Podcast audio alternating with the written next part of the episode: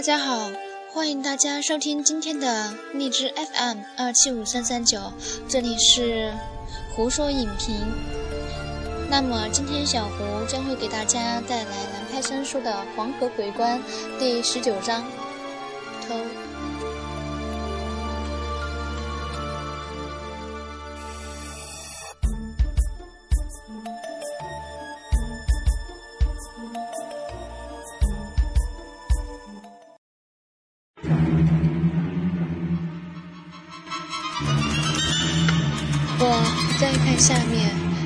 教授自己的名字下面还有一些人的名字。他下面那个人叫老卞，然后在下面，赫然就是我。排在我后面的就是少爷和丫头，越想越慌，掐着手指一算，教授在上面写的我的死期，从今天算起。只有七天的时间了，少爷和丫头几乎就在我后一天，不由感觉到一阵寒意。我再也没心思给教授整理房间了，偷偷的把这份东西拿了出来，放进自己的包里，然后打车到南宫找少爷商量。少爷正和一老外扯皮，使劲推销他一只珐琅彩的赝品，说的正。唾沫飞溅，我连拍了两两下巴掌，把那个老外哄走，说道：“Get out here! I thank you。”然后把文件直接给他，说：“快看看这是什么。”少爷给我吓了一跳，一看生意黄了，心情很不好。心里就有点火，看我的表情很严肃，才没发出来。不情愿地接过来翻了翻，就扔到一边，对我说：“螃蟹字我看不懂。”我知道他根本没看进去，拿起文件翻到那张照片，印给他看。少爷这才一看，一看之下，脸色也忽然变了。怎么回事？情这东西是从哪里来的？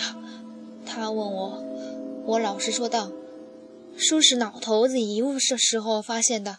你看看后面写了什么。”他坐直身体，仔细看了看身后的文件，越看脸色越难看，最后猛地把文件一合，问我道：“这么说？”我们没几天就都给都给挂了，你信不信？我一时不知道怎么回答他，说相信。觉得非常草率，但是说不信，王全胜和死的死死和教授的死就摆在眼前，实在有点让人放不下心来。而且这笔记肯定是教授的，他上面算出的日期确实就是他死的那一天。以他这样身份的人，应该不至于在身笔记上写没意义的东西。少爷举起手指头算了算，道。教授，如果算的没错的话，让我们比你晚一天。现在已经过了一天了，岂不是我只有七天的命好活？我道：“你也别相信这么快，这只是张纸头而已，是没有科学依据的。”他笑了笑，忽然道：“唉，这么说起来。”在教授后面的是老片，如果这传说是真的，那他今天岂不是死定了？说着大笑起来，摆手道：“呵呵，不可能，不可能！教授死死于心脏病，他这么壮，怎么可能死了？”说完这话，连他自己都觉得语调有点奇怪，自嘲的笑了笑。我一看他说话的样子，似乎是认识老卞，问他怎么回事情。少爷脸一红，挠头不知道怎么说。我再三逼问，他才说出来：原来我回上海之后，他就整天摸到王若兰单位去，想去追她。一来二去，人没追到，反而认识不少人，和王若兰也混得熟了。不然他们也不会一起来上海找我。老卞就是他们考古队一个技师。专门负责清洗和修复青铜器械和给陶器打打砂，手艺很好，是一个老员工了。很多重要的国宝都是他负责修复的。我看了看表，现在离南宫关门还有五六个小时了。说：“啊，这样吧，你要是认识他，那么待会儿咱们要不就去找那个什么老卞喝酒。”顺便想办法透透他关于那几个铭文的事情，陪他过十二点，看他会不会出事情。要是没出事，那就是最好，说明我们的唯物论取得了巨大的胜利。要是真的有事情发生，那咱们也能知道到底是怎么一回事情。说完，我自己都觉得有点好笑。我们这些人接受的全是无神论教育，现在谈论的事情和我们的世界观完全不同，还谈论的这么一本正经。要是让别人知道，这脸，唉，就没地方搁了。没想到我的提议，少爷竟然也同意了。看样子他也有这个想法，说：“反正现在他们能为全体上下一片混乱，在新的领导下来前，这里的项目是不会开的。”今天他肯定也是没有事情，就当和他叙叙旧也行。啊，这人挺有意思，我和你引荐一下。我们去路边小店买了几瓶烧酒和小菜，还特地整了整衣服。我跟着少爷来到了王若兰的单位。王若兰不在，我们就问了几个人，就找到了老卞的宿舍。敲响了房门，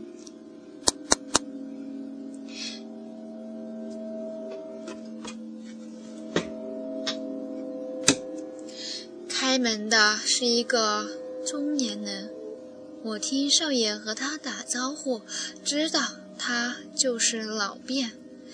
老卞看是少爷，有点意外，因为他不认识我，和少爷也不熟悉。不过他是个嗜酒的人，一看我们手里的烧酒，也就没有能力拒绝我们进来了。我们进到房间，就地铺上报纸，将酒漏拿出来。这几天慌得要命，也没有时间好好吃一顿。这时候也正好打打牙祭，吃他的吃他个痛快。少爷是个公关高手，很会讲话。我这嘴皮子也不是盖的。两个人就着下酒菜，很快就下去了好几杯，互相介绍。我是打着向他请教青铜器的旗号来的。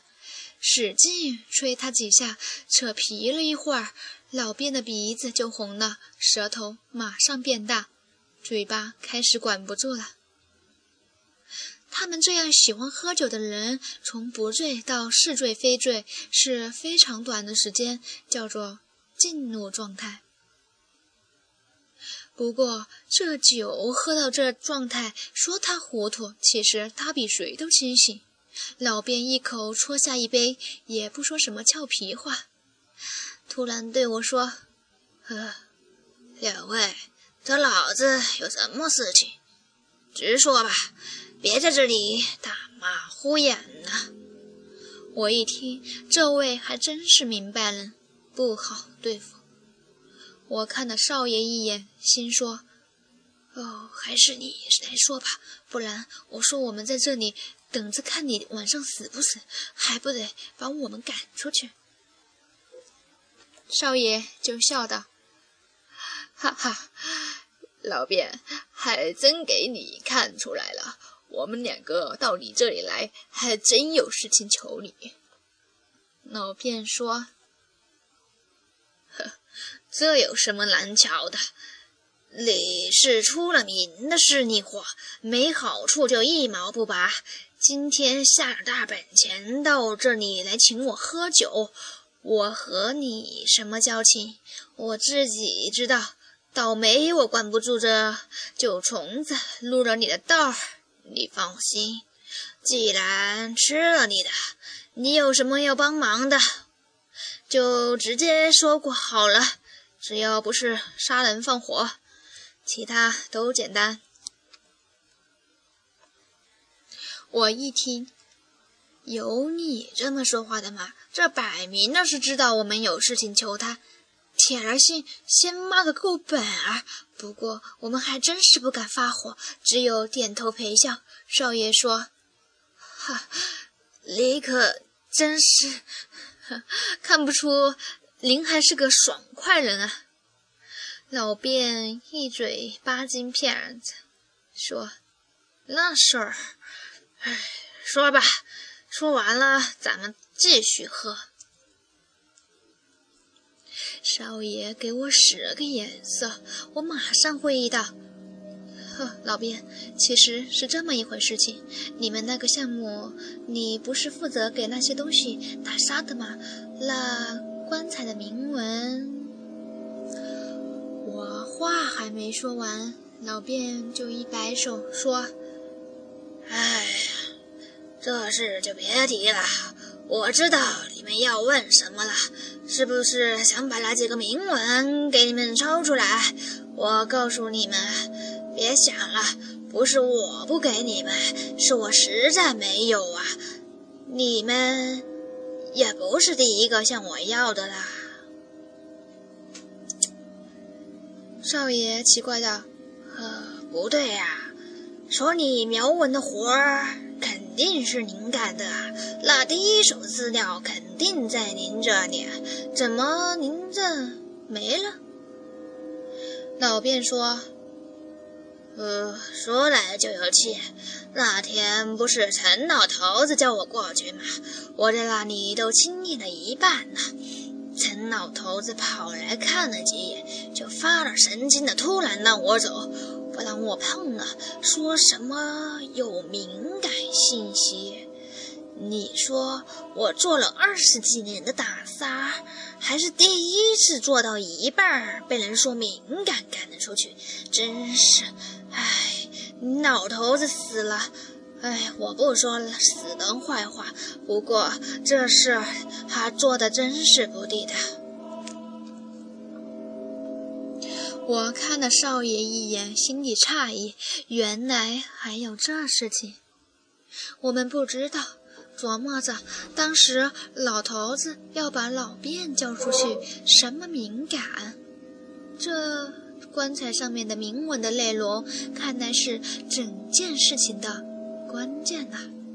少爷还不死心，继续道：“呃，我说，那你也太实诚了，你就没自己背下点儿？”老卞打了个哈哈，哈哈。要是我打杀过的字，我都能背下来，那我就是教授了。干啥还跟着吃力不讨好的活儿？我一想，倒也是，老卞这人一看就是水文化水平不高。你要让他吃苦耐劳，他没问题；你要让他学问说字，可要了他的命了。这脾气。和我们都是一样。有一年，我在太原买货物，和少爷还有一个叫王蒙的小子去学打字。那王蒙是倒数第一，少爷倒数第二，我倒数第三。人们都把我们叫做邪恶轴心。我接着又聊了一会别的。老卞喝了酒以后可爱说了，我们聊得也很尽兴。就把他陪陪着过夜，死不死那茬儿给忘了。一看时间差不多，酒也没了，少爷就招呼着告辞。老卞把我们送出房外，约好改日再喝。我看着也觉得好笑，第一次见面，一顿酒后就是知己，所以说什么事就漏朋友了。这时候快半夜了，我裹了裹衣服，就对少爷道：“哎，白花了我三十四块六，啥也没问到，你说怎么办？”少爷皱了皱眉头，道：“哎，我真想不出办法了。再说吧，你看这老卞不没事好好的吗？我看这儿就一整迷信传说，教授可能研究这，都研究的走火入魔了。”我看了看身后老卞的门，心里也松了下来，拍了他，道。啊，那咱们回去可以睡个好觉了。话还没说完，突然就听到后面的房间里面老卞大吼一声：“什么东西？”接着是重物倒地的声音。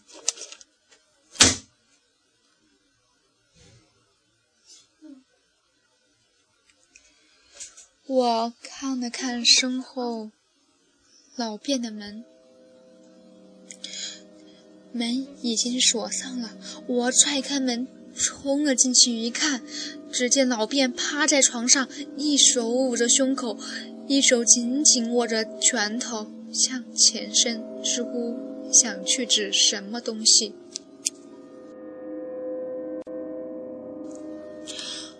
我赶紧将他翻了过来，一看他的脸，我的血液几乎凝固了。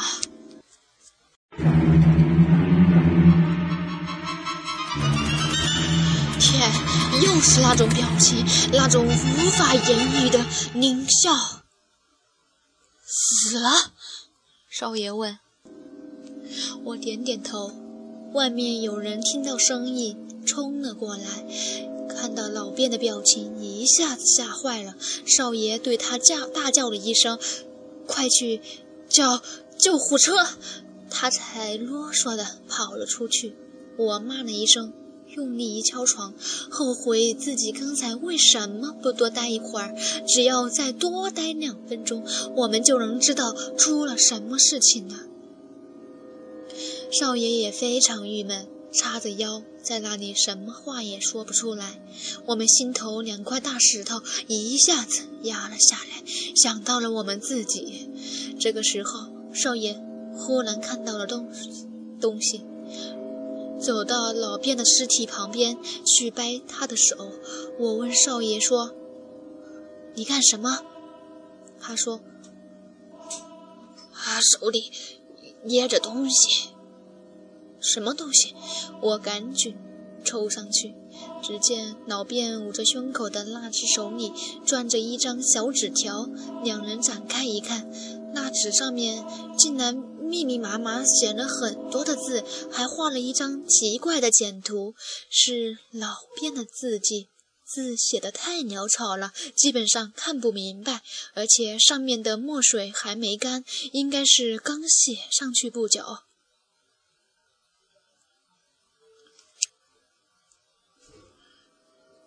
那就是我们刚走，老卞马上就开始写这个纸条了。他这么着急写这个东西干什么？我想了想，仔细辨认，发现上面墨水没有干，是因为老卞的手上开始冒出大量的汗，整个人已经开始湿了。我觉得非常奇怪，这时候也不能细看，而且也看不懂。和我们一起开门的服务员已经叫宿舍的保安，我马上把这纸条放进自己的口袋里，对少爷说：“哎，等一下录口供的时候，记得机灵点，别乱说话，知道吗？”少爷，少爷叹了口气说：“哎。”还口供个屁呀！咱们就这几天时间了，口供一下最起码浪费两天，哎，得快点想办法。我一想也是，溜吧，等一下死在公安局里，给国家惹麻烦。魂不守舍的回到现在住的宾馆，也不敢打电话给丫头，不知道告诉她这个事情她会有怎么样的反应？要是相信了，肯定是吓个半死。进到自己的房间，老许马上要我掏开脑片的字条看，看看他临死还要抓住的是什么东西。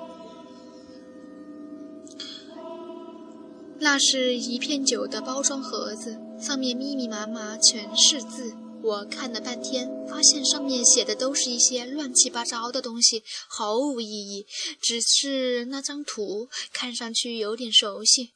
我看了半天，突然就想了起来：“靠，这张图的结构不就是方形石棺上的那些花纹吗？绝对没错，我看的时候印象非常深。”我看着图片上的纹路，犹如给符题灌底。看着那些纹路的时候。我就觉得很奇怪，想不到如果把这些东西脱下来，竟然会是一幅地图的样子。我啊了一声，突然想到了什么？难道这老卞在给铭文过沙的时候发现了这个现象？那些老教授专注于理论上的东西，反而忽视了最直接的花纹。棺材上的花纹是一幅地图，还真是十分罕见的事情。我顿时有点感兴趣起来。老卞和谁也没有说，似乎自己在研究这个东西。看样子，这老人也是有点野心的。我抬起头继续看那纸条上的字，这下子我就完全看懂。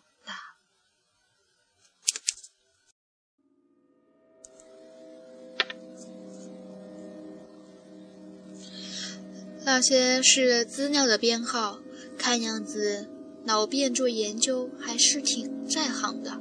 所有的东西都是档案适用的文件的编号，我也查过档案，我知道这些编号的用途和规律。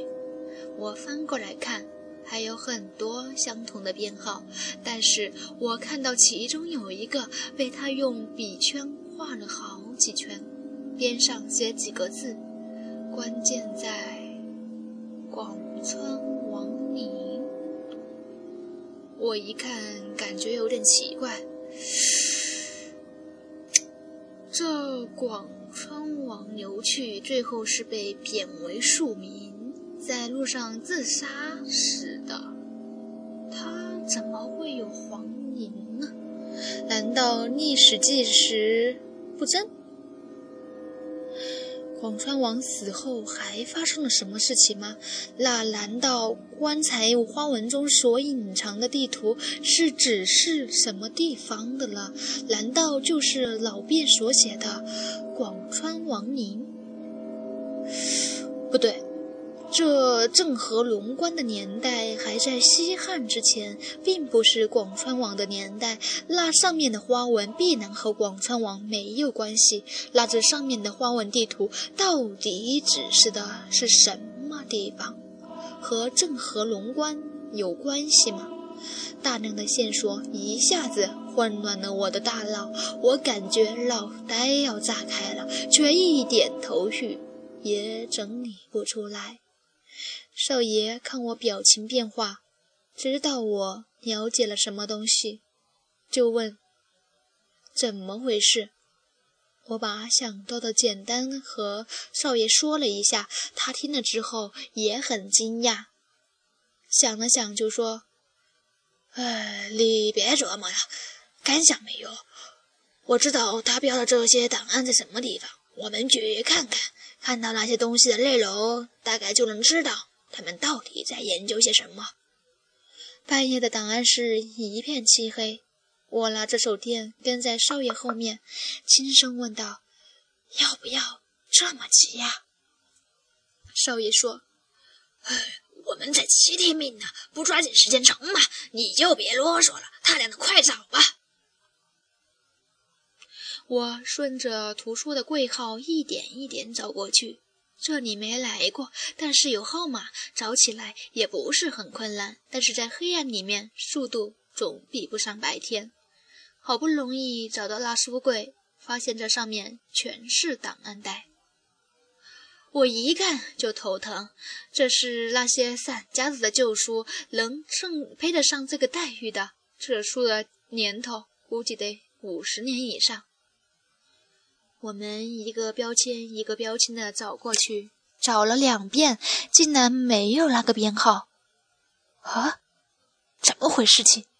我一个接你，老卞说的关键档案的编号是 HS 零零四五六。但是上面的 HS 杠四五七和 HS 零零零四五四都在，唯独缺了我们要找的那一份。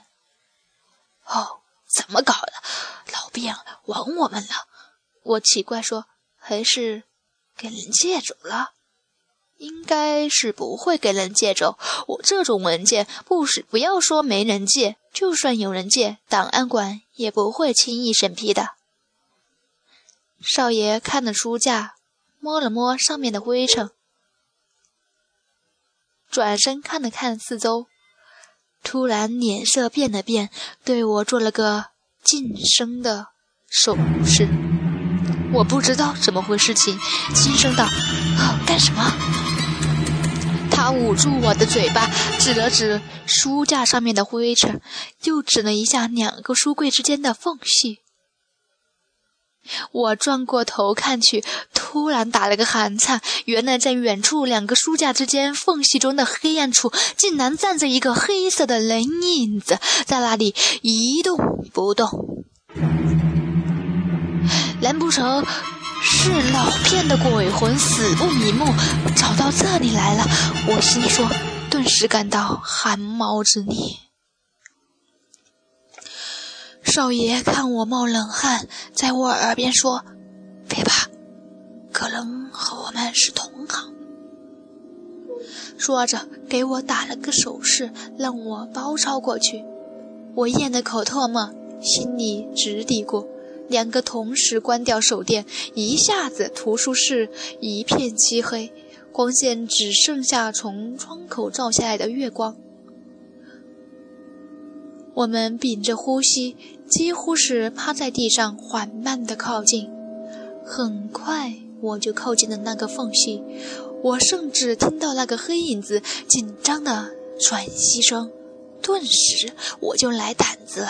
人喘气就不是鬼呀？那你是人，我还怕你不成？别说一个，两三个我都不怕。我们一直贴到柜子的两边。少爷左边，我右边。那人躲在缝隙中，看不到我们。月光正好照在少爷的脸上。他用唇语说：“一、二、三，嘿！”我们突然抱起，猛地打开手电去照缝隙，一下子就听到一声娇呼：“哎呀！”里面那个人给我们吓得摔倒在地上。我冲过去就想反反拧他的双手，可是走近一看，靠，那小脸明眉善目的是个娘们儿。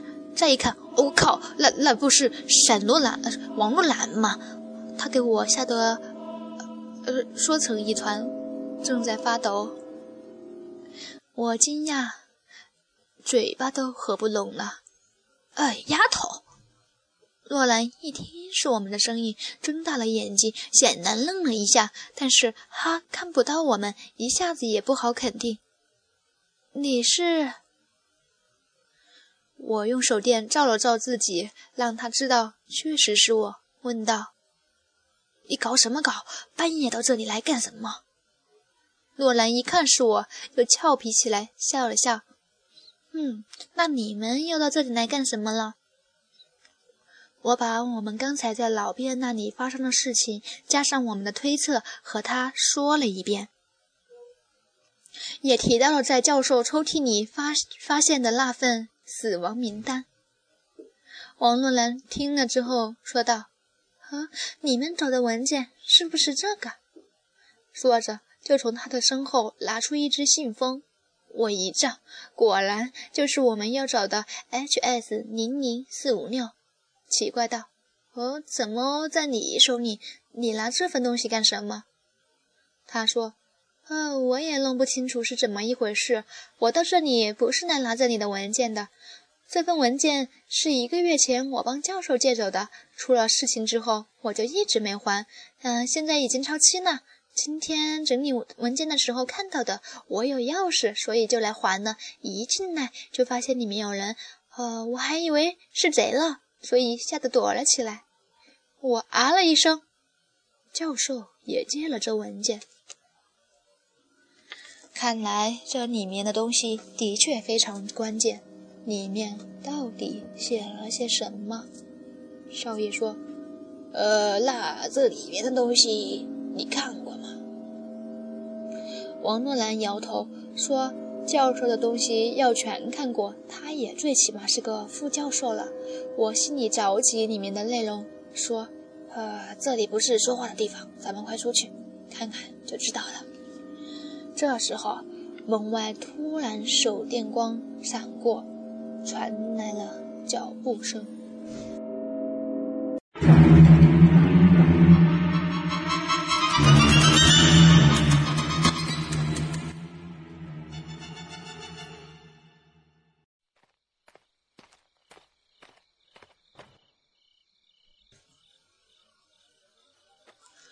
我一看不好。是下面的警卫听到声音上来看了，忙打了个招呼，以三个人互相提溜着从窗户爬了下去。等警卫走到门前，我们已经翻出了档案室的围墙。这时候回旅馆已经没有车了，这路说长不长，说远不远，但是要走回去，天肯定亮了。我急于想看手里的东西。就拉着他们找了一个饺子馆坐下。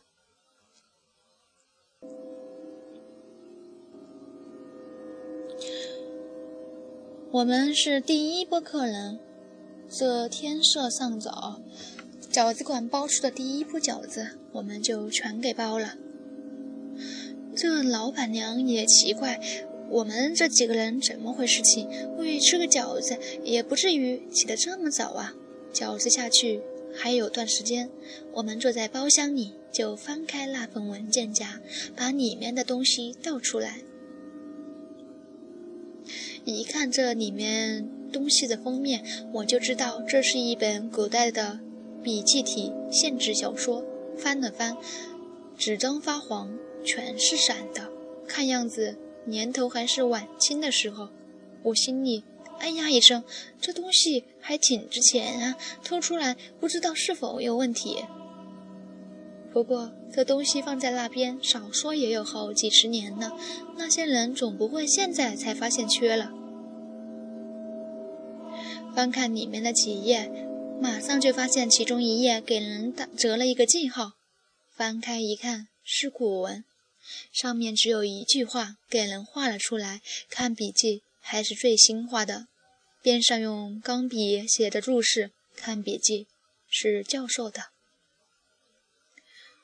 我们这几个人里面，少爷是肯定屁都看不懂，看了几眼都没看明白，又不好在小丫头面前表现出来，就对我说：“呃，老许，我考考你，把这给翻译一下。”我也看不懂，我们是搞古董的，这方面不是特长，就问丫头。呃，你翻译吧，我看你学的怎么样。丫头知道我们的诡计，哼了一声，低头就去看那文件。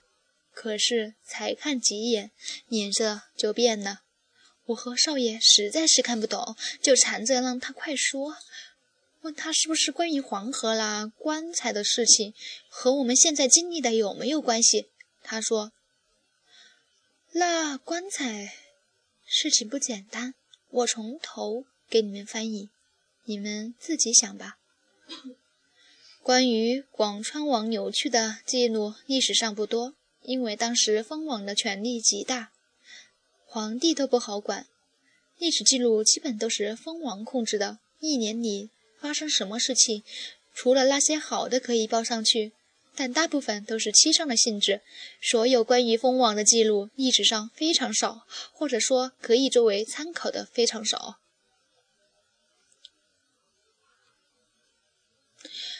广川王牛去的一生是非常特别的，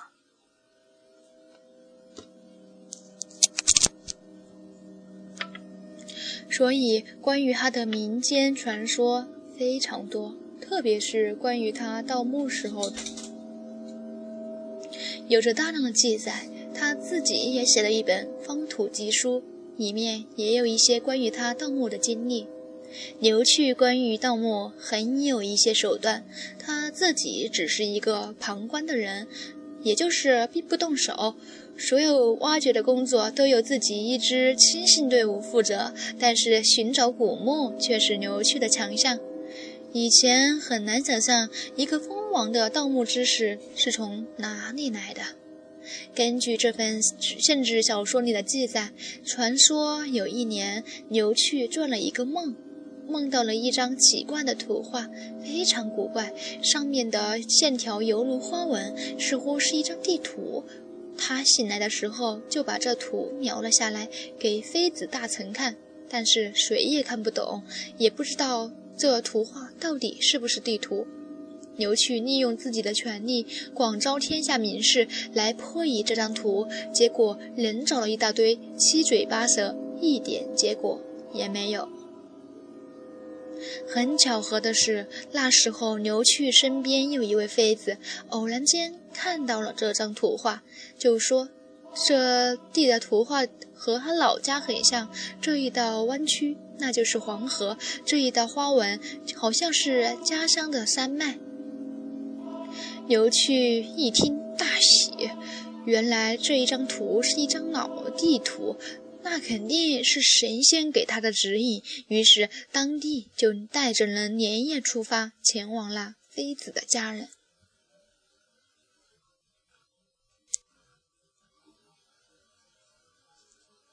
牛去虽然这么说，但是人们很奇怪。有人说那其实是古墓的地图，有人说那时他们牛家龙脉的地图。他为自己的陵墓选地方了。牛去这一去就花了三个月的时间，三个月音讯全无。回来的时候好像老了十岁一样。别人问他到底发生了什么事情，他也不说。不过那以后牛去就性情大变，变得沉默寡言。这三个月，牛去去了什么地方？在那里发生了什么事情，没人知道。但是从那以后，牛去就开始没有理由地挖掘其他人的坟墓，似乎想要寻找什么东西。